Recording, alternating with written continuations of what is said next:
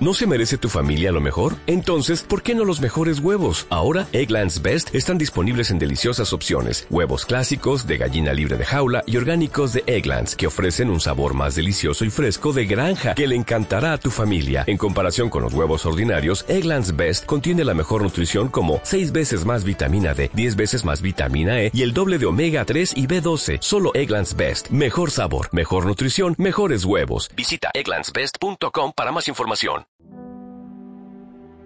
Cielo y tierra. Sol, nubes, estrellas. Fotografía frente a viento y marea. Bienvenidos. Este es el podcast de RG Basque.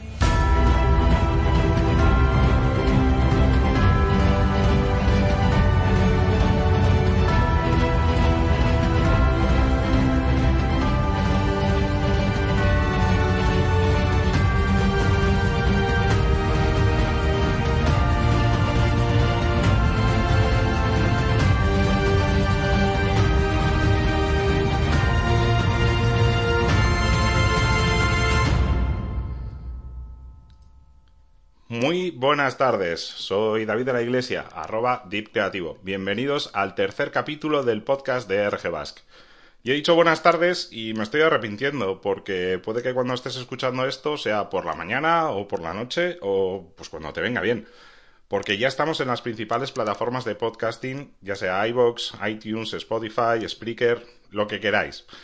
Si ahora, aparte de poder interactuar con nosotros en el chat del directo de YouTube, podréis escuchar nuestro podcast en cualquiera de estas eh, plataformas. Así que esperemos tener la misma acogida que hemos tenido aquí en YouTube, porque ya somos casi 100 suscriptores y llevamos aquí nada, un suspiro. Así que, antes de nada, muchas, muchas, muchas gracias a todos.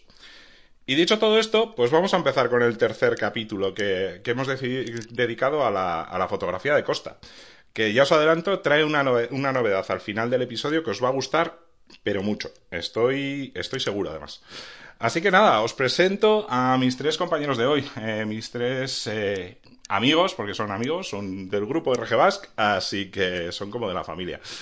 Eh, primero, Miquel Martínez de Osaba, que todavía no había participado, así que hoy es su estreno en el podcast. Bienvenido, Miquel, arroba mimadeo. ¿Qué tal? Muy buenas, Miquel. Eh, y tenemos también por ahí a Asier, eh, Asiercho, arroba Asiercho. ¿Qué tal? Buenas tardes. Muy buenas, David. ¿Qué tal? Muy bien.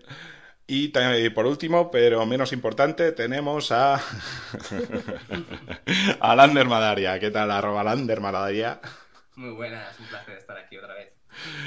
Pues nada, chicos, eh, el podcast de hoy eh, va de fotografía de costa. Siendo vascos, eh, creo que tenemos un par de cositas de que decir de, esto, ¿no creéis?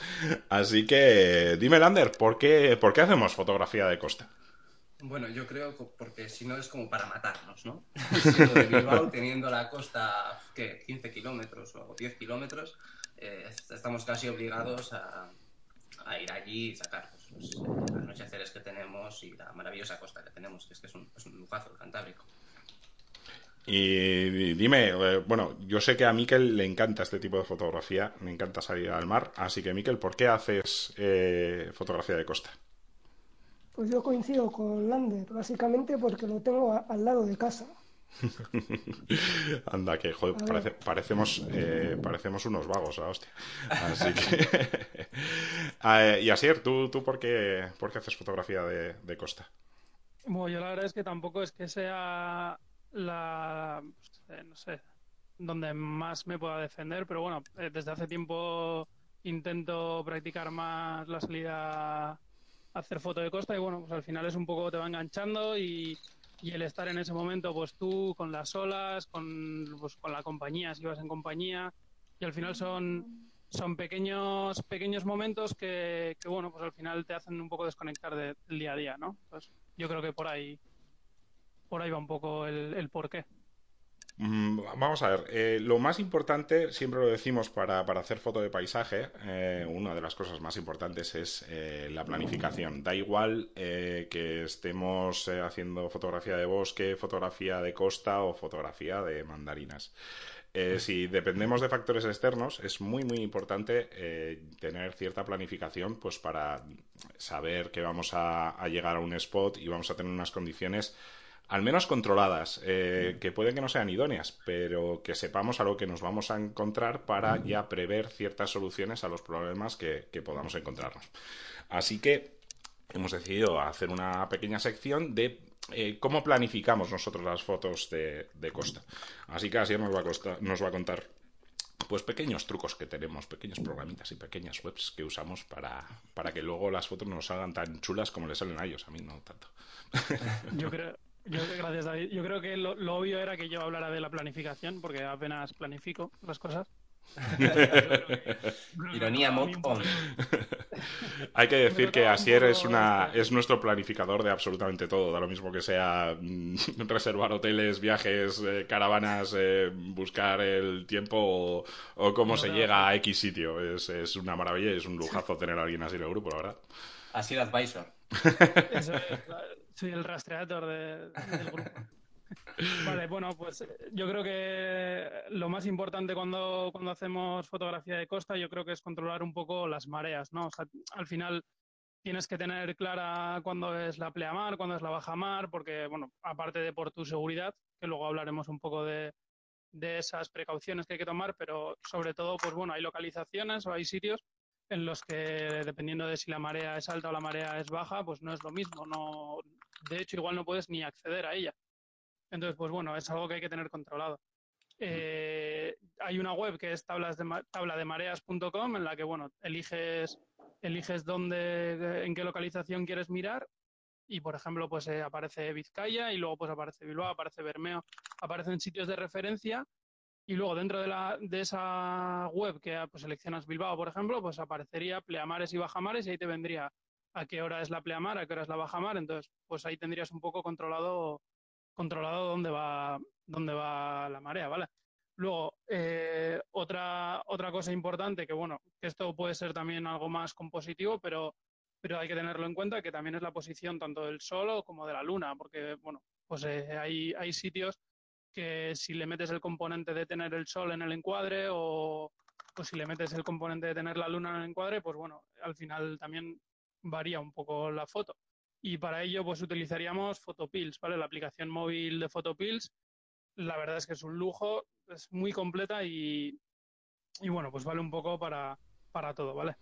Y de todas eh, maneras, eh, las mareas no son todas iguales, ¿no? O sea, para no, iba a añadir yo, iba a comentar que sí que, eh, no sé si en, la tabla de mareas aparece o no, pero cuando hay mareas vivas no es lo mismo que en periodos en los que no las hay, ¿no? Entonces la, la, velocidad a la que cambia la marea, la velocidad a la que sube el nivel del mar o baja el nivel del mar cuando se sacando fotos en la playa es diferente. Entonces es también un factor a tener en cuenta porque, bueno, pues porque nos puede pillar por sorpresa, sobre todo en esos momentos de mareas vivas en las que el nivel del mar eh, cambia súper rápido, ¿no? Entonces, no sé si eso así en, la tabla de mareas suele salir reflejado o no.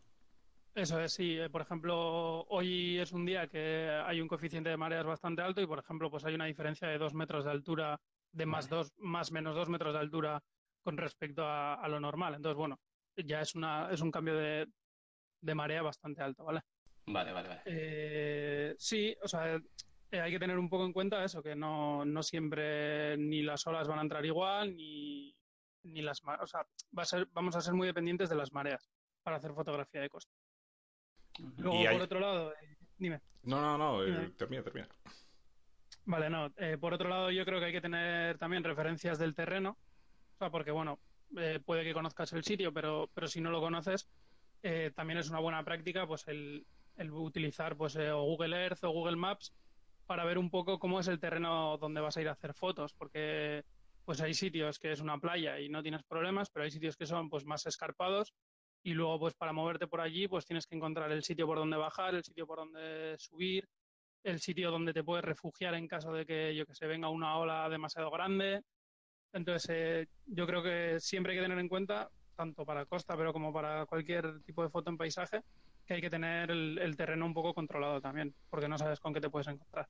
Y, y Miquel, tú creo que usas una aplicación o una página web eh, un poco más específica para el tema de olas, ¿no? O sea, para saber cuánto eh, nos, va, nos va a llegar un- una ola tal como la queramos, porque muchas veces queremos el mar como un plato y otras veces queremos la, la ola lo más, lo más alta posible.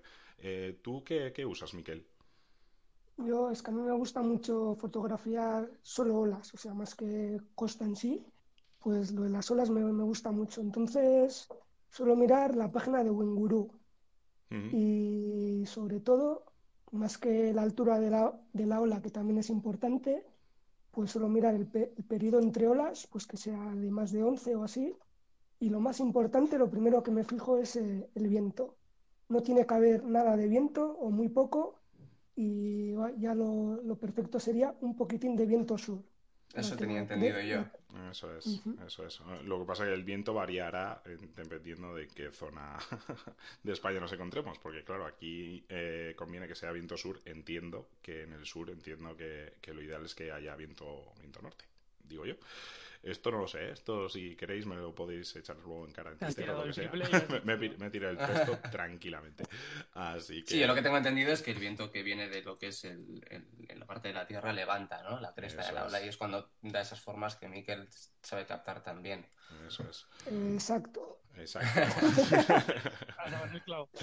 Perfecto. Eh, ¿Alguna web que uséis más así de referencia para esto?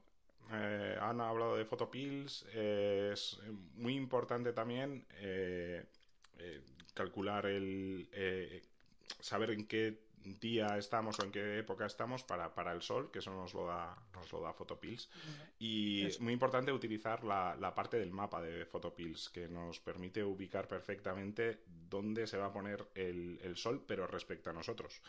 Es decir, colocar nuestra chinchetilla en el spot que hayamos elegido para, eh, para fotografiar y eh, él nos va a marcar la referencia, porque no solo dónde esté el sol, sino dónde esté el sol respecto a nosotros, por si queremos intercalar objetos o, o lo que sea, ¿vale? Yo hay otra Sí, no, aplicación que sí que uso, que me gusta mucho, que es Imanol Zuaznavar, que nos predice los cielos, que da gusto. y yo, y bueno, que también es verdad que determina muchas veces esas salidas a costa, ¿no? Cuando dice, hoy va a haber un cielo de, de escándalo, pues ahí es cuando vamos, porque si va Imanol, sabemos que vamos a encontrar algo interesante. Sí. La verdad que Manuel la- no sale para nada. la, la Y Manuel gozada, si sale, sale. la gozada de tener en el grupo eh, perfiles tan diferentes como los que tenemos, la verdad es que es, es, eh, una gozada, porque como hablamos que Asier planifica que no veas, pues eh, Imanol ve los cielos eh, como nadie y Miquel te puede enseñar a panear olas en cualquier momento, pues la verdad es que es una gozada. Tener a la disposición de eh, tanta información de tanta gente con tantos perfiles variados eh, es una de las cosas que, que nos ha unido mucho en este grupo de RG Basque y uno de los motivos por los que estamos haciendo este podcast, la verdad, porque al final nos complementamos todos bastante bien y conseguimos pues eh, que, que al menos las condiciones que vayamos a tener eh, tener un amplio porcentaje de, control sobre, sobre ellas. Eh, y solo quería hacer un apunte más. Eh, cuando hablamos de planificar, hablamos de porcentajes de éxito. Es decir, esto no es una, una, ciencia exacta. Habrá días que consigamos exactamente las condiciones que habíamos planificado y otras no. Puede ser por la altura de las nubes o porque el tiempo el, el viento haya rolado inesperadamente entonces eh, nada que hay que planificar pero siempre hay que tener un poquito de cintura para eh, para si nos cambian las condiciones pues adecuarnos a, a lo que sea vale Y Eh, David, David, dime. nos cuentan, bueno, nos cuenta Igor por chat que parecida a la de Winguru que mencionaba Miquel, está también Sur Forecast, que también Ah. será para tema de olas.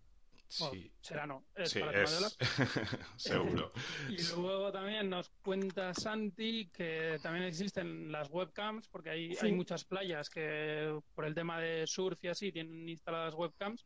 Y bueno, pues también te sirve un poco para ver cuál es el estado de, de la marea, de las nubes. Entonces, es pues bueno, estas, estas últimas veces yo sí que he estado mirando, pues cuando decíais, oye, pues hoy en Sopelana y tal, y ponías la webcam y se veía ahí a tope el, el cielo, que había una parrilla ahí de la leche. Pues son dos recursos que agradecemos mucho, ¿eh? Muchas gracias, Santi, porque es verdad que las webcams las usamos un montón y se nos habían pasado. Y creo que Igor, su pasado surfista, la ha traicionado ahí un poquito y, y creo que tiene todavía la aplicación ahí instalada. Así que un saludo, Igor Cruchaga, arroba dando el rec, otro de nuestros compis. Gracias por aportarnos la, la, la aplicación que comentabas. Eh, chicos, ¿cuál, ¿cuál es vuestro spot favorito de, para, para hacer fotografía de costa? Uf, es una gran pregunta, David. Sí, sí, bueno, ¿por ni- ni que- con uno, verdad? Ni que la hayamos hablado ni nada, ¿eh? O sea, hacedlo teniendo, muy natural. Teniendo, teniendo el Cantábrico con, bueno, con todas las playas que hay que, que son una gozada, yo bueno, me quedaría con alguna de las que tenemos más cerca de, de Bilbao, en Vizcaya, aunque mm, vamos, nada que envidiar a las de a las de Asturias o Cantabria, pero yo sí que me, yo vamos, eh, tengo que reconocer que la, la playa de Barrica tiene algo que, que, bueno, que despierta muchas cosas en mí, al margen de, las formas de la roca, de, de la dirección en la que se te pone el sol, pues en ciertas épocas del año, de- del verde, del musgo cuando, cuando está mayo a tope, ¿no? Que bueno, pues no sé si este año podremos disfrutarlo o no, pero pues lo cogeremos con más ganas la- Sí. cuando venga. Desde luego, sí. Y, bueno, yo personalmente la playa de Barrica, además en verano, veraneo cerquita, la tengo a mano, la visito muchas veces y, y ya no solo por la fotografía, muchas veces solo por contemplar la puesta de sol en, en- en un paisaje tan, tan de otro mundo, pues bueno, qué decir, ¿no? Nada. Que no sepa la mayoría de fotógrafos, además del norte, que es, que es una playa fetiche, por supuesto. Aparte de para fotografía, eh, es un lugar perfecto para ver la puesta de sol casi todo el año desde la parte de arriba. Eh, simplemente Con- si no vais a hacer fotografía, es un- el entorno es eh, maravilloso, tenéis unas vistas impresionantes y eh, la puesta de sol es, es brutal. Así que podéis apuntaros por ahí, que si no hacéis fotos también podéis hacer visitar la costa vizcaína porque es un escándalo. Eh, Asier, ¿con qué te quedas tú? Pues yo, mira, relativamente, bueno, el año pasado que estuve contigo en la Galea, me gustó mucho el sitio por, la cueva esta natural y, y, bueno, tenía ciertas entradas, ciertas zonas de piedra que entraban al agua que la verdad es que daba mucho juego, pero igual me quedaría más con, bueno, Barrica por lo que supone, o mira, me gustó mucho Meñacoz. La playa de Meñacoz, eh, la verdad es que no, tampoco había estado y fui con Lander y tiene, tiene sitios ahí, tiene unos recovecos muy chulos, tiene muchas piedras para, para componer en el primer plano y bueno, pues jugando un poco con las mareas y con los atardeceres si te pilla uno bueno, yo creo que es un sitio muy, muy interesante porque tienes tanto hacia un lado como hacia el otro. Y además que es que cambia muchísimo de, de- según la marea. Descubre rocas muy particulares o te las tapa y da mucho juego, Sí, muñeco. sí, eh, ahí la, la marea, vamos, eh, pasa de, de estar casi pegado a- al acantilado a, a meterte prácticamente dos, tres, cuatro metros o incluso más por dentro. Y Miquel, tú. Sorpresa. eh, bueno, os, os voy a contar un chascarrillo de Miquel. Miquel eh, es un apasionado de, de la fotografía en general, pero es especialista en Vizcaya. Entonces, eh, conseguir sacarle de Euskadi es un poquito complicado. No sabemos muy bien por qué. Así que eh, me, me temo que la- el spot que voy a elegir va a ser un spot vizcaíno. Me juego dos millones de euros que no tengo. Ahora te, Fallo, dice, Miquel. ahora te dice que es en Cantabria y vamos. Has, has acertado. He acertado. Bien, gustaría- Maravilloso. Puedo conservar mis dos millones de euros que no tengo. Antes de decir mi spot favorito, me gustaría comentar una cosa. A es ver. que si- siempre desde pequeño, bueno, ahora también lo soy, pero me ha llamado la, la atención, una- siempre me llamaba la atención una cosa. Y es que la fijación que tienen los fotógrafos con las rocas. O sea, yo cuando empecé con la fotografía que iba por ahí, con la compacta, de un lado para otro, y veía ahí a los fotógrafos ahí en costa, les veía ahí quietos, sacando fotos a las rocas, moverse durante horas, no sé. Siempre me ha, me ha llamado un mogollón la atención eso. Es curioso, es curioso que Miquel acabo de habla, habla de los fotógrafos como si él se dedicara a vender fruta o algo de esto. Pero bueno, yo- A no ver. sé, ahí lo dejo. No sé, es Pero a ver, que, pero, pero cuéntanos, Miquel, ver, pero ¿cuál, cuál ver. eliges? eh, déjame seguir con mi Vale, vale, sí, perdón, perdón, perdón. que le he interrumpido. He venido a hablar de No, mi libro.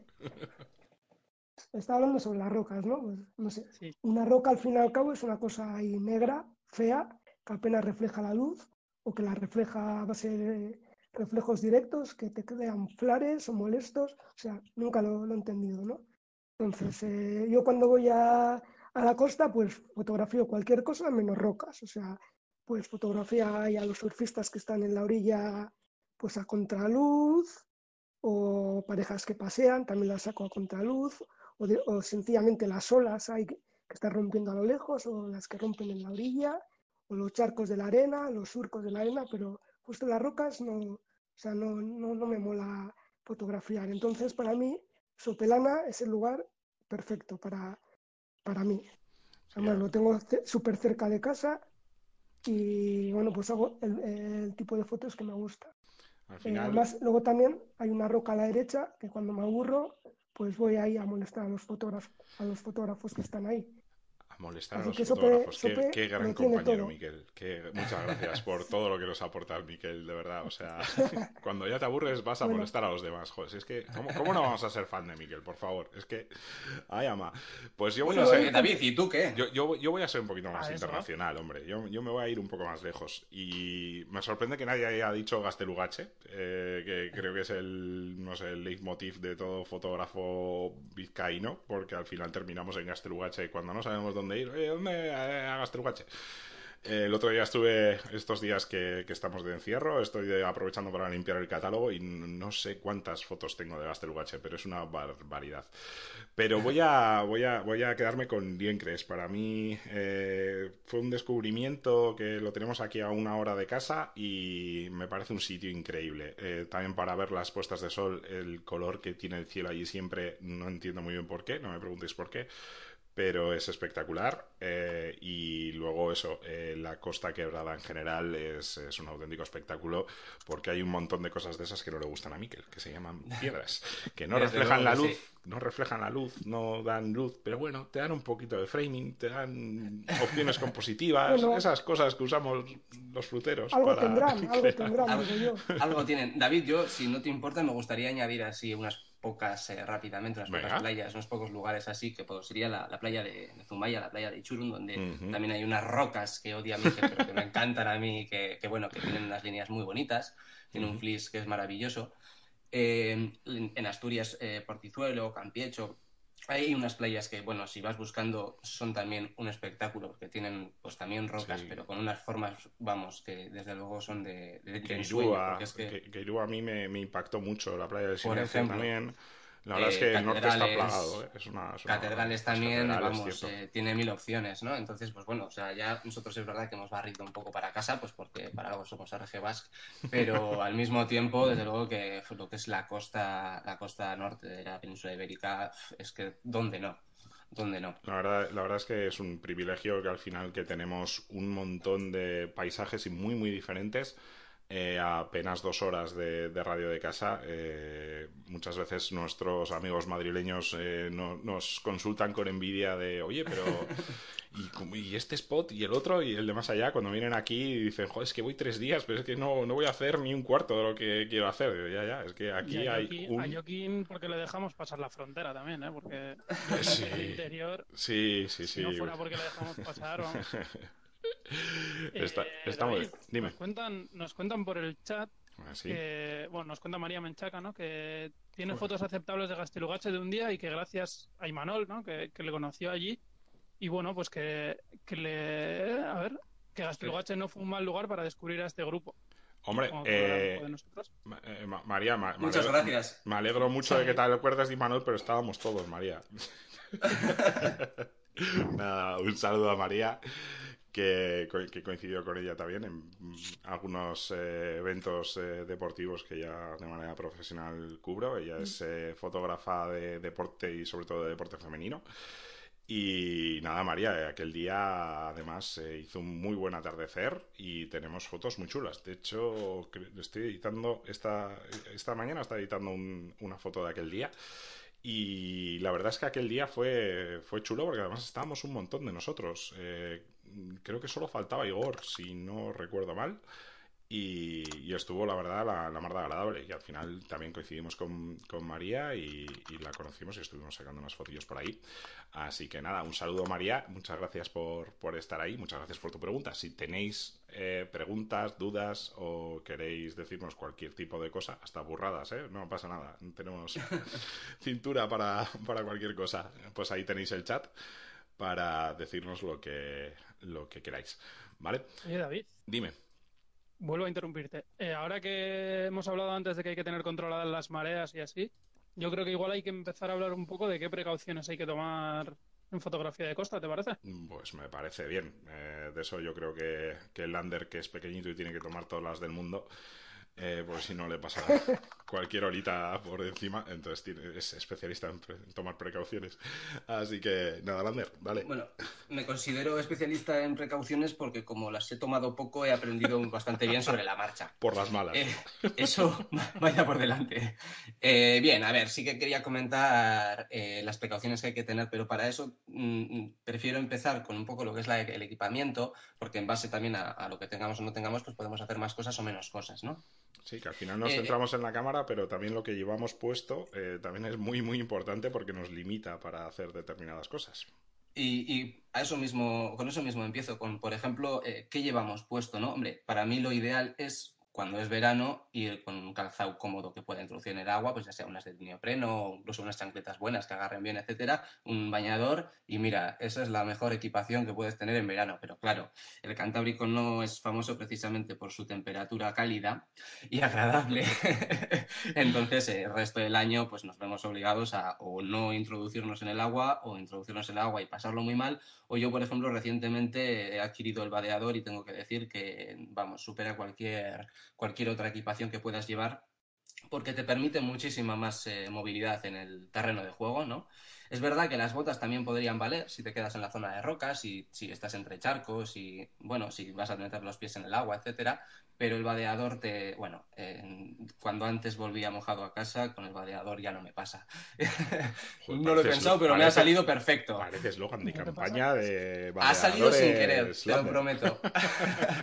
eh, en cualquier caso, pues hombre, algo sí, porque no es lo mismo meterse y coger unas sedas en primer plano con un impacto que tienen que tener que hacerlo desde más lejos o tener que usar, bueno, otras rocas en primer plano que también puede funcionar, pero que son menos las opciones que tienes si no estás bien equipado, ¿no?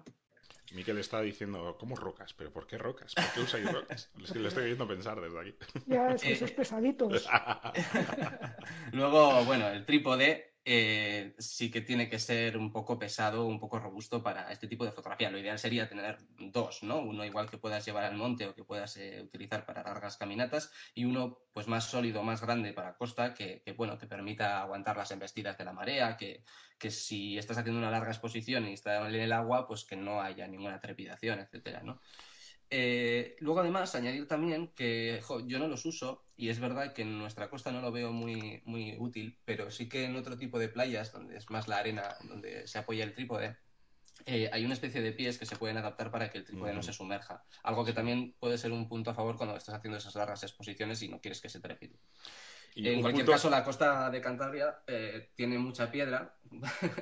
que parece que estamos obsesionados. La verdad es que me doy cuenta y sí. Pero bueno, tiene mucha piedra y lo bueno es que puedes apoyar el trípode ahí generalmente. Y ya con eso es suficiente. Lo bueno de tener dos trípodes también, uno solamente dedicado a mar, es porque la, eh, el, el, la sal que tiene el mar eh, corroe sí, muy sí. fácilmente los trípodes y los desgasta muchísimo, sobre todo las roscas y las zonas de enganche en las zonas que haces clic o con las que aseguras, se las va comiendo la sal. Entonces es muy recomendable, aparte de limpiar el trípode cuando, cuando terminemos la, la sesión, eh, tener dos para tener uno pues de bonito, de ir al monte, de que funciona perfectamente y el otro pues de un poquito de batalla, de meterlo en el agua y hacerle mil perrerías.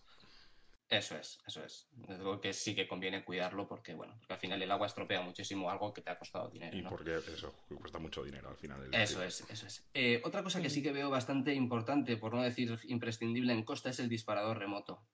Esto es algo que, que vamos, eh, hace falta, porque cuando estás fotografiando costa, por lo menos el tipo de costa que fotografío yo, que se centra mucho en los primeros planos, en las sedas del agua, en, dar profundidad a las imágenes. Es cierto que yo no saco esas fotos de olas a la distancia con el objetivo, Pero bueno, eh, lo cierto es que te permite controlar muy bien el punto en el que quieres que salga la foto, ¿no? Poder estar atento a la escena sin tener que estar mirando la pantalla de la cámara una cosa que además también aporta seguridad, porque imagina, estamos sacando una foto con un gran angular, el angular está alargando las distancias. Tú estás viendo en la cámara que la ola viene y puede parecer más pequeña, puede parecer más distante y luego te darte cuenta de que te la puedes comer.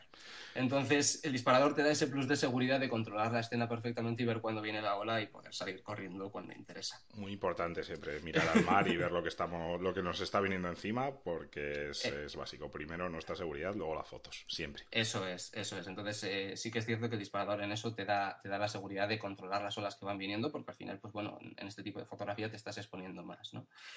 Eh, hablando un poquito sobre los filtros que se usan en, fotografía de costa, yo tengo que decir que personalmente no soy el mayor fan de los filtros, no, no, no, me gustan mucho porque me parecen pues, más aparatosos de usar, pero sí que hay dos que considero imprescindibles si quieres hacer un tipo de fotografía, que son, en primer lugar, el polarizador, ya que bueno, pues nos va a permitir si hay algún charco o alguna cosa así, pues o ver el fondo del charco, ver eh, las algas que haya, sacar colores de ahí. Eh, o incluso quitar, añadir un reflejo añadir fuerza al reflejo de ese charco y, reflejar el cielo de la puesta de sol, por ejemplo, ¿no? Entonces, el polarizador sí que creo que puede ser algo muy interesante en fotografía de costa, por lo menos en ese tipo de fotografía de costa.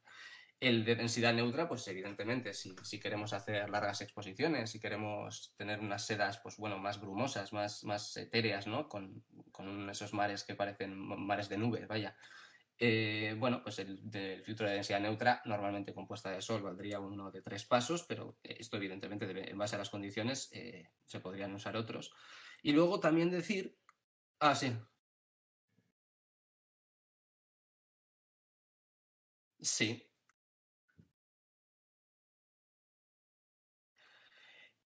Es, eso iba a decir que en cualquier caso no es imprescindible si lo vas a hacer a, bueno, si te vas a quedar más hasta más tarde o hasta después de, la hora azul, ¿no? En la que vas a poder prolongar los tiempos de exposición cuanto quieras. Luego también tendrás que tener en cuenta si hay luna o no hay luna para, bueno, porque las luces no van a ser igual de suaves, ¿eh? Pero, pero bueno, eh, para eso si, si vas a hacer las sedas a esa hora, lo que sí que tienes que llevar sí o sí es una linterna, porque estar en la playa sin linterna a esas horas, desde luego que es una, es una estupidez como mínimo. Eh, también comenta, sí. Dime, dime.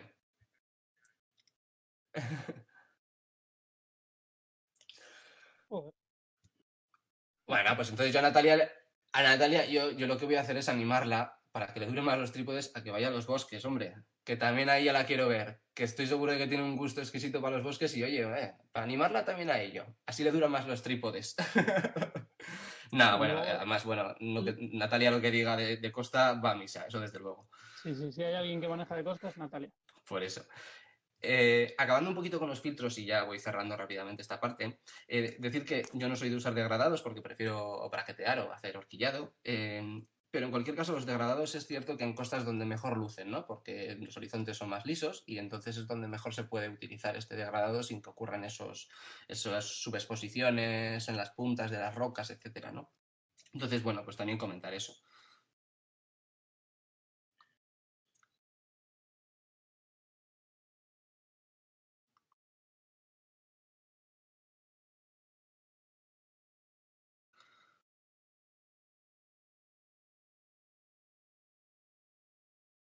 Eh, David, David, David.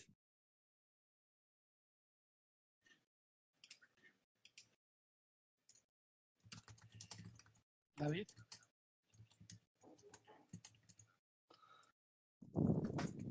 Ay, perdóname, perdóname, que al final no, se estaba escuchando.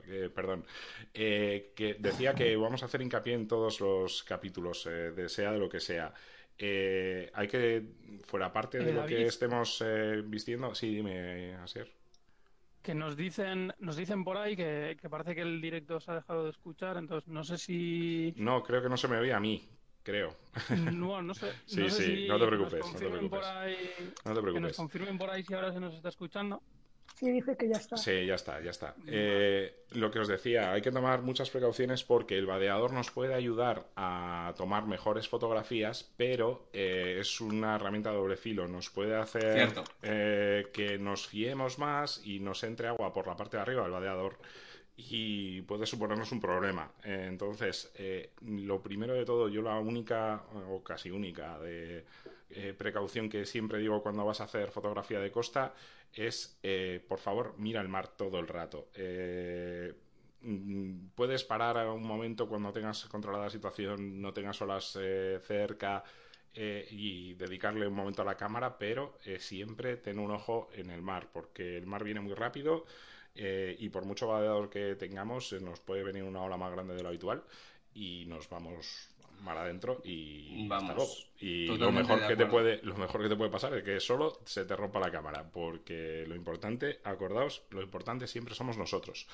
Así que eso, eh, ¿tenéis alguna precaución que toméis así más cuando, eh, David, me gustaría acabar diciendo ah, una cosita más de, la, de la equipación y sí que también alguna otra precaución a tomar. Eh, bueno, lo digo porque eso, después de los filtros tenía, tenía aquí apuntado para comentar el, tema de las bayetas, de que hay que tener muchas en costa, mm. porque normalmente el spray eh, es habitual, eh, sobre todo en la costa cantábrica, no sé en otro tipo de, litorales como es, pero aquí hay la, ola rompe con fuerza, se genera spray y siempre hay microgotitas en el objetivo que te pueden fastidiar una foto. Más si estás además fotografiando a contraluz. Entonces, tener siempre muchas bayetas a mano en varios bolsillos porque las las vais a estar usando continuamente. Eh, un saludo a Imanol Zuaznavar que nunca lleva valleta. vale, vale, vale. Luego también, eh, ya para finalizar, comentar que, en cualquier caso ropa de recambio en el coche porque mm, más de una vez y más de dos la hemos tenido que usar y la tendremos que usar. O sea que, bueno, eso en cuanto a, lo que habría que llevar o habría que tener en cuenta allí. Luego una cosa muy importante eh, cara a la precaución que no siempre cumplimos pues porque, bueno, pues porque luego está la emoción del momento y, y ahí no, no te paras siempre a pensar, ¿no? Pero pero es el que cuando te vayas a desplazar de un lado para otro, sobre todo en costa, eh, primero, en las rocas siempre hay que asegurar el paso porque hay o rocas que se mueven o rocas que resbalan como el demonio. Entonces, eh, una de las primeras reglas que tengo yo cuando me voy moviendo por ahí, sobre todo entre rocas, es siempre asegurar el paso, siempre. Y bueno, para eso además con un calzado que sea un poco de goma o que agarre bien, claro. Y, luego, en segundo lugar, eh, si te vas a mover de un lado para otro, salvo que el movimiento sea mínimo, guardas la cámara si quieres utilizas el trípode como bastón y como apoyo, pero te pones bien la mochila, nada de ponerte la mochila a medias, etcétera, llevar la cámara al cuello colgada. Eso es, al final es jugársela y bueno, jugársela que ya lo que tú has dicho antes, es que lo peor que puede pasar es que se te caiga la cámara y se te rompa un objetivo, porque lo mejor, lo mejor. mayores es, bueno, eso es lo mejor, sí, efectivamente, sí, sí, valoro, valoro más mis piernas que la efectivamente.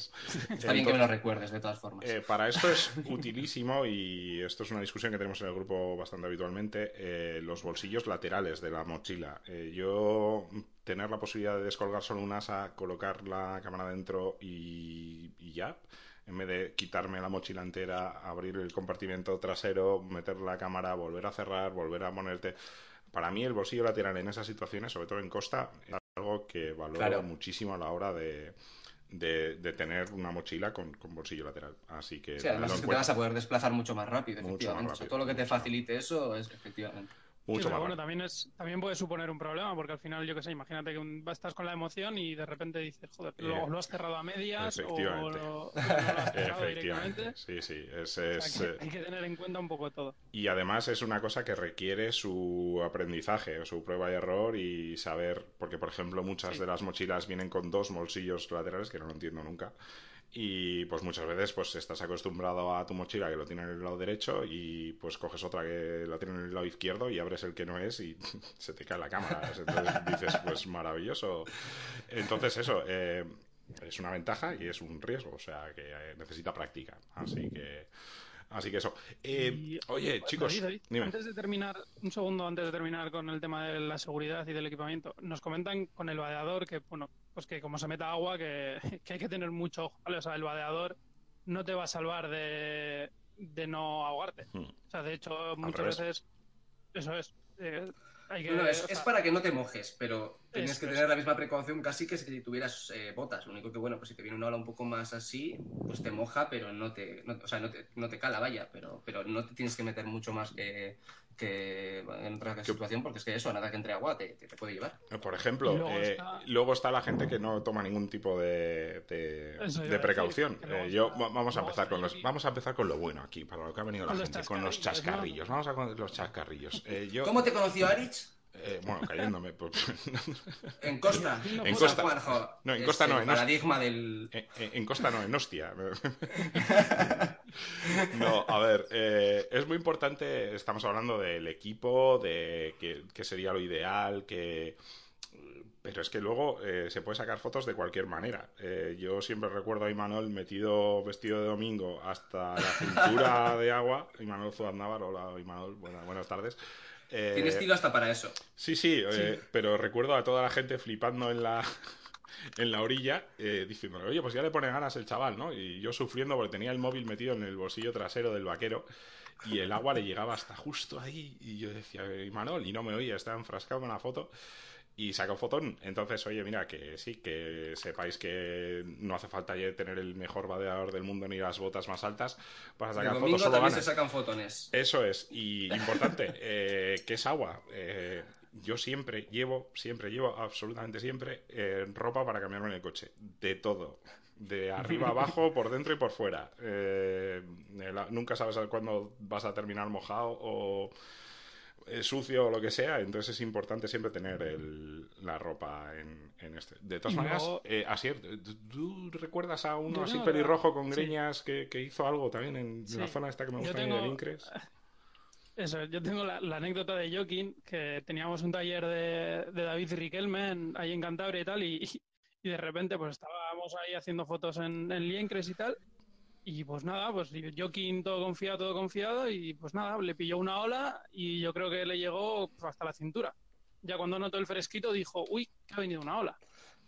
En Y Stockness pasó que no también, ¿eh? ropa de- Sí, Yo, creo que a Joaquín le gusta que le dé el agua y bueno, Sí. pues busca excusas. Eso es. Pero le gusta, le gusta, le gusta. Oye, Miquel, tú es, de Gasteiz, ¿eh? Es de Gasteiz. Mi- Miquel, yo no te he visto, no no, le he visto, no le he visto mojarse a Miquel nunca. Miquel, ¿tú te has mojado alguna vez con así sacando olitas o como sacas olas con el tele no te acercas mucho? Normalmente intento no, no acercarme mucho y no mojarme, pero bueno, alguna vez tuve que acercarme más de la cuenta y sí que me, Ay, ola. señor, cre- Pero- creo- no nos libramos ninguno, me parece a mí, ¿eh? ni el más prudente, me parece a mí.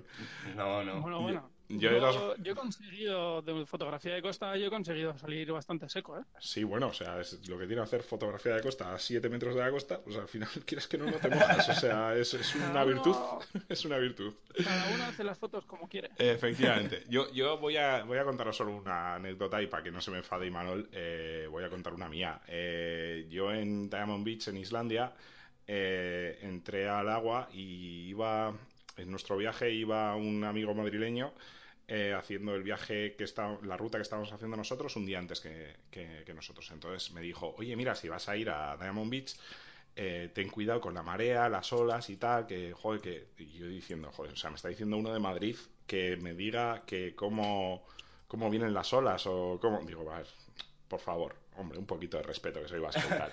Que soy de Bilbao y tal. Efectivamente. Entonces, pues nada, eh, minuto 5 de estar en Diamond Beach, eh, veo un hielo, me meto, eh, un poquito las olas, no llegan, vale, muy bien. Coloco el trípode, coloco la cámara y de eso de que justo estaba sacando foto ya y digo, el bolsillo lateral. Digo, ostras, he cerrado bien el bolsillo lateral. Y de eso de que, jo, pues echo la mirada a, mi derecha, se me encasquilla un poquito la cremallera, no sé, y ya por el rabillo del ojo dije, vale, maravilloso David, las lío parda. Y nada, me mojé hasta la cintura ante la sonrisa socarrona de un montón de coreanos en la costa sacando fotos con el móvil. Eh, Qué rico, el mar islandés, qué rico. Sí, lo peor el olor. El olor era. No sé qué tenía aquello, Pero el mar horrible. Cantábrico también te ha pasado, ¿no? Eh, sí, bueno, pero no, peor. A ver, tampoco vamos aquí a Eso, no vamos- hundirle no al pobre hombre que ya se ha hundido bastante él sacando fotos de costa. no, no, vamos, no vamos a desvelar. Vamos, vamos a dejar esa para, para otro. esto. Bueno, eh, lo que os quería comentar. eh, yo cuando veo las recomendaciones de. eh, joder, aquí pues, si te mojas, pues te mojas, ¿sabes? Tampoco no tenía mucho drama yo en mojarme. El problema es que en Diamond Beach, por ejemplo, eh, cuando se lo conté a mi amigo eh, madrileño, me dijo, ya, ya, si el problema no es que te mojes, el problema es que hay hielos que van por debajo del agua y te pueden partir la pierna. Claro. Y ahí sí que dije, uy, pues igual el Claro. un poco, ¿eh? Porque. Así que nada, eh, cuando vayáis de viaje a países que no son el vuestro, pues tened en cuenta cosas que no contáis en vuestro lugar de origen, como puede ser en Islandia el hielo. Así que... Ahí entra la planificación.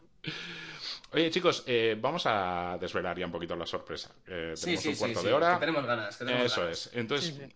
queríamos hacer un poquito más partícipe a nuestros... eh, no sé si son oyentes, televidentes, los que van en... Espectadores. Bien, espectadores. eso es, a nuestros espectadores de, de- de YouTube y vamos a comentar unas fotos que son nuestras de, de Costa que lo que hacen es ejemplificar un poquito todo lo que hemos estado hablando hasta ahora, ¿vale? Así que si lo estás oyendo solo de fondo, eh, acuérdate de entrar en la pestaña y, ver las fotos que vamos a poner ahora y que nos va a comentar. Por ejemplo, vamos a empezar con, con esta de Gastelugache, que a pesar de no ser tu lugar favorito, tiene muy buenas fotos, Lander. Así que coméntanos, ¿qué, qué, qué hay de particular en esa, en esa foto? Bueno, pues eh, bueno, en primer lugar decir que en San Juan salen las fotos bonitas casi solas, ¿no?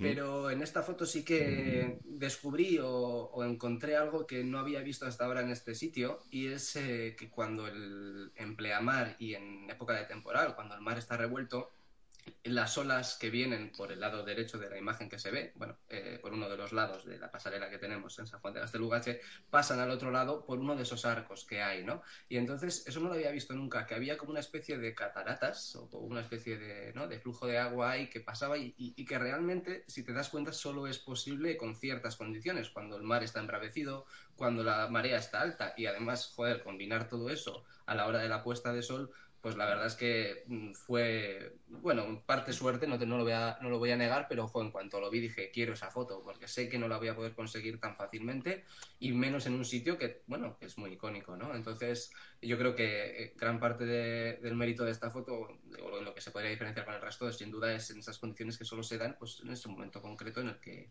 la- el mar está tan bravo y la marea tan alta a esa hora de luz. Pues fíjate que yo tengo una foto de la ola rompiendo en el otro lado. Eh, sacada desde. Sí, es que acabo de dar cuenta. eh, pero no, no, desde luego ni muy ni atardecer ni nada. Eran unos amigos gaditanos que vinieron aquí y les subí hasta allá arriba. Y sí que es verdad que estaba tan bravo el mar que pasaba el, el agua, rompía la ola en el lado derecho, según vemos la fotografía.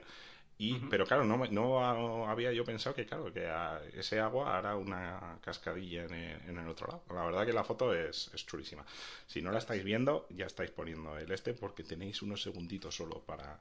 Oye, eh, Lander, esto es eh, larga exposición como tu estilo, ¿no? Es decir, con muy poquita luz y sin filtro y ya está, ¿no? Una... Sí, desde luego que aquí no utilicé ningún filtro. El tiempo de exposición, a ver, realmente no quería unos tiempos muy, muy, muy, muy largos porque el agua de la cascada entonces no iba a resaltar respecto Mm. a la roca, etcétera. Entonces, pues yo creo que con dos segundos, tres Sí, dos segundos, sí, tengo que decir también que no es solo una foto, que son varias fotos para acumular varios momentos en los que se ocu- ocurría esa cascada, ¿no? Pues para Ujú. luego a la hora de llevarlo a la fotografía tener una cascada más voluminosa, con más, con más agua, porque mm, de por sí eh, cada vez que rompía una ola era un poquito más pequeño el torrente. Ujú. Pero bueno, eh, el tiempo de exposición viene a ser eso, en torno a dos segundos, tres segundos. Pues la verdad que bien, bien chula. Eh, vo- voy a poner yo una mía. Eh, y no, no, no, no es por ni porque eh, sea mía ni porque sea mi preferida. Es simplemente por ejemplificar eh, lo que hablábamos antes de la planificación. Eh, esta foto eh, está planificada con muchos meses de antelación. Es decir, eh, para que el sol caiga justo en ese hueco, eh, solamente se, se puede dar, creo que es a primeros de junio, si no recuerdo mal. Y Primeros esperamos. es- ¿Perdón? Sí, pero dos semanas, vamos, que Sí, no hay do- mucho más. eso En es, hay- en, los días- en San Juan, vaya, en, los- en días de San Juan. Dos semanitas en las que puedes sacar esta foto. Luego, el resto del año, eh, este spot no tiene mucho más. Porque además, eh, habiendo visto muchas fotos de aquí y diciendo, "Buah, este sitio es espectacular. Eh, recuerdo que fui con Lander precisamente eh, a este sitio y es un sitio muy, muy, muy complicado de fotografiar. Eh, y muy complicado por algo que ha explicado a Lander antes. Eh, Gasté por las el- valletas que tenía. es una burrada el spray que hay y da lo mismo. O sea, aquí la foto la ves muy bonita, pero esto tiene un curro de quitar gotitas de, de- del, del sensor que es una barbaridad. Eh, parece que no, pero justo por ese hueco por donde se cuela el sol, eh, ahí golpean las olas y, y como hacía un poquito de viento, os- nos traía todo el spray hacia la, hacia la cámara y daba igual lo que hicieras porque es que te salían gotas de mil, mil. Era sacar una foto, la valleta, sacar una foto, la valleta, sacar una foto. Yo aprovecharía para contar la anécdota que hay después de esta foto. Por ejemplo. Lo siento, te tengo que interrumpir porque ya que soy un poco el responsable del tema de seguridad, alguien que va con unas cangrejeras viejas del 83 como mínimo, pues es normal que se corte en, un, en una zona de playa en la que está llena de moluscos, ¿no? Digo, no sé qué opinas tú al respecto. A, ver, eh, voy, a, voy a explicarlo, voy a explicarlo porque tiene su, tiene su porqué.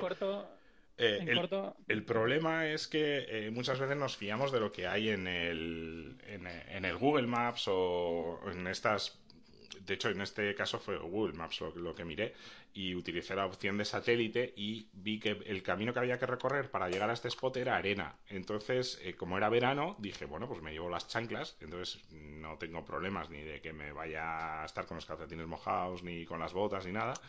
Y ya está. El problema fue que cuando llegué allí eh, no había arena en absoluto. Eran todo rocas afiladísimas. Eh, y hay mucho molusco ahí. Mucho molusco y pues eso, eh, volvimos de noche, mojado con una humedad del carajo y pues me patiné y pues me hice un corte en el dedo del pie.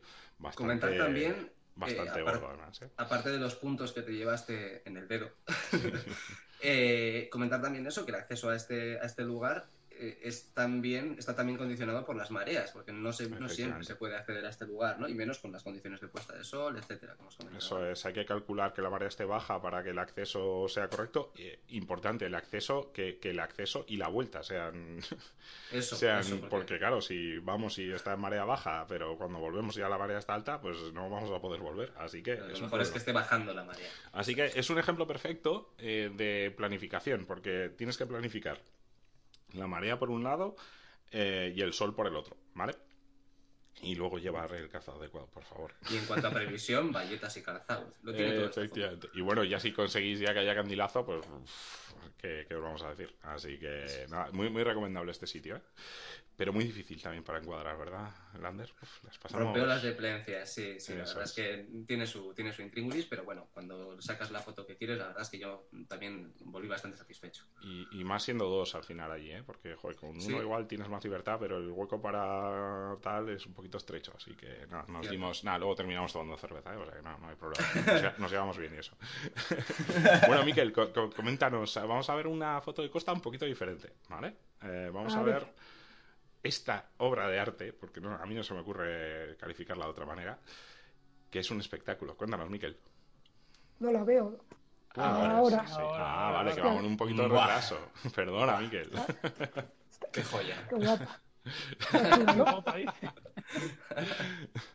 Cuéntanos un poquito, Miquel. ¿Miquel? A ver. Que va, que va, Ah, vale, vale, perdóname, perdóname. Tiene el speech a ver, primero, lo primero que tengo que decir que, que sacar fotos de olas no es fácil. Eh, ya que para que haya las olas que a mí me gustan, o como las que la que dice en la foto, tiene que coincidir tres cosas, que son buena luz, o sea, un día más o menos despejado, poco viento y, y olas grandes, ¿vale? Aunque parezca mentira, es súper difícil que coincidan estos tres factores, ya que cuando hay olas grandes normalmente suelen venir acompañadas casi siempre pues, de, temporales meteorológicos. O sea, pueden ser días nublados, tristes, con lluvia, con mogollón de viento sobre todo. Y como había dicho antes, pues el viento es el enemigo número uno de las olas, ya que las destroza. Si hay mogollón de viento, es que ni, salgo a, hacer fotos de olas. Porque fijaos que no es solamente que la ola sea espectacular, es la de luz que tiene esa foto. ¿eh? fijaos. Sí. De hecho, yo prefiero olas no muy grandes, de 3-4 metros, y tiempo anticiclónico, que no olas gigantes y temporal. O sea, la forma igual, Miquel. claro. ¿Eh? Por la forma que. y la luz, claro. O bueno, por la luz. Claro. Sí, sí. Eh, es que si hay los temporales, o sea, la mar está súper revuelta, no, no tienen esta belleza las olas, no sé, es otra cosa. Yo prefiero olas mucho más pequeñitas, pero que haya un, tiempo anticiclónico de buen tiempo y tal, que vengan las olas ordenadas, porque ahí realmente es cuando las olas molan, o por lo menos las que a mí me gustan. Y si, puedo, comentar, algo, eh, fijaos que la, todo el mundo que va a sacar horas, o por nuestra siempre vamos a la playa, la sacaríamos de frente. Fijaos que la- el encuadre es casi lateral. ¿Dónde, dónde te pones para sacar estas fotos, Miquel? Sí, a ver, esta foto está hecha en, en Azcorri. ¿Y Mm. qué es lo que, lo que pasa en Azcorri? Pues que hay un sitio que es donde me suelo poner yo, que es a la derecha del todo. ¿A molestar fotógrafos? Sí, casualmente hay una roca a la derecha de, de la playa que me, me pongo ahí porque es donde más cerca me puedo poner del mar. Porque yo no tengo mucho zoom, no- mi tele solo llega hasta 300 milímetros, entonces me pongo siempre a la derecha de, de la playa, al lado de la roca. ¿Y qué es lo que pasa? Pues que ahí está lleno de fotógrafos. Y yo me Molestando. acuerdo, ese- Lo, lo siento. ya, bueno, no pasa nada. Nos perdona. Gracias, Miquel. Yo ese día pues estaba, estaba flipando porque yo, o sea, las, las olas eran preciosas, había un- o sea, unas condiciones únicas, o sea, yo, yo creo que era el día más bonito de, de olas, ¿no? Porque justo había un ligero viento sur que, que formaba esa, esa cresta de las olas, ¿no? Y yo estaba ahí sacando a las olas ahí ensimismado y veía, veía a los fotógrafos ahí pues sacando a la roca, macho. Y yo digo, pero, pero, pero ¿esto qué es? Pero, Es un y de escándalo. hecho Si le- está para el otro le- le- lado, para el otro lado. Eso le, le decía a uno, macho, pero si lo bonito está hacia el otro lado, ¿qué estáis haciendo? ¿No?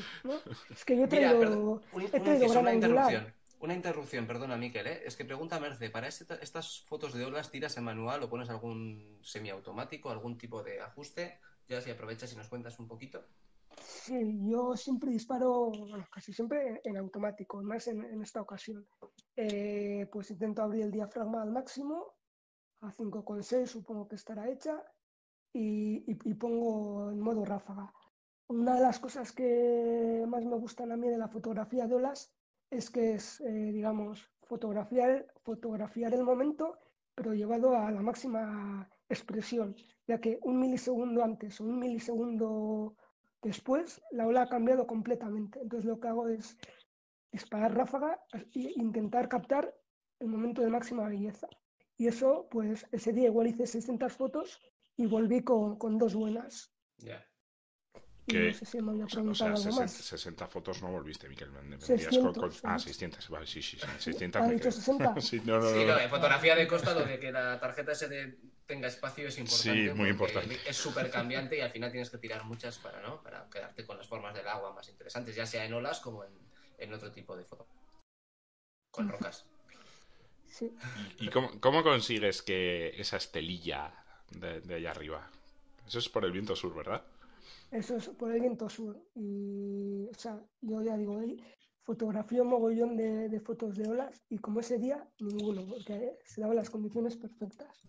Y además, solo eran, eran olas no muy grandes, eran de, de 4 metros.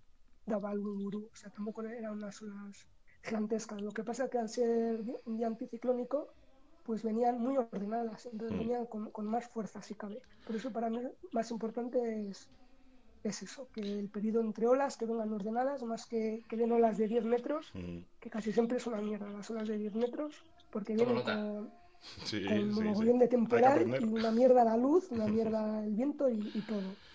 Pues muy bien, gracias, Miquel. Y nos queda la de Asier. Eh, Asier, como... Joder, este día además es conmigo, ¿no? ¿Esto es Punta Sí. Galea esto? ¿Puede ser?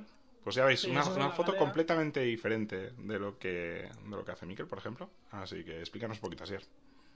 Bueno, pues la foto, la foto es en la galea, eh, cuando bueno, pues empiezas en el paseo de Arriluce y en el paseo que une la galea con Sopelana, pues bueno, ahí hay una pequeña bajadita y hay una cala, una cala, una, pues una zona de piedras y bueno, pues tenía estos entrantes hacia el mar y en uno de ellos pues vi, vi un poco el musgo este, el, el verdín y, y bueno, el día tampoco acompañaba mucho y dije, bueno, pues voy a intentar una larga exposición, que bueno, larga exposición que al final fueron dos segundos, quería, bueno, pues quería un poco la seda dentro de las olas, pero que tuvieran textura y, y luego a la hora de editar, pues nada, le di pues un giro un poco más frío que acompañara pues tanto, tanto las nubes de- que amenazaban tormenta como, como el verde amarillo de, de las rocas. Y, y la verdad es que bueno, pues es- fue una foto muy sencilla de, de realizar, pero bueno, pues al final yo creo que quedó bastante aparente y, bueno, pues es otra forma de, ver. Eh, de ver una fotografía de costa, ¿no? Una, sí, no, no, ese, torrente que viene, la verdad es que está muy chulo.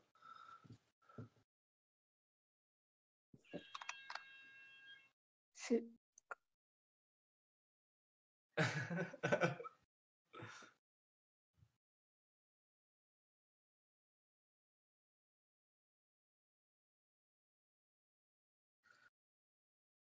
Nada, Yo pues, eh, ya. agradecer un poco, un poco a todos los que habéis estado aquí escuchándonos durante esta horita y, y nada, pues eh, esperamos que os haya gustado y, y seguiremos proponiendo temas. Y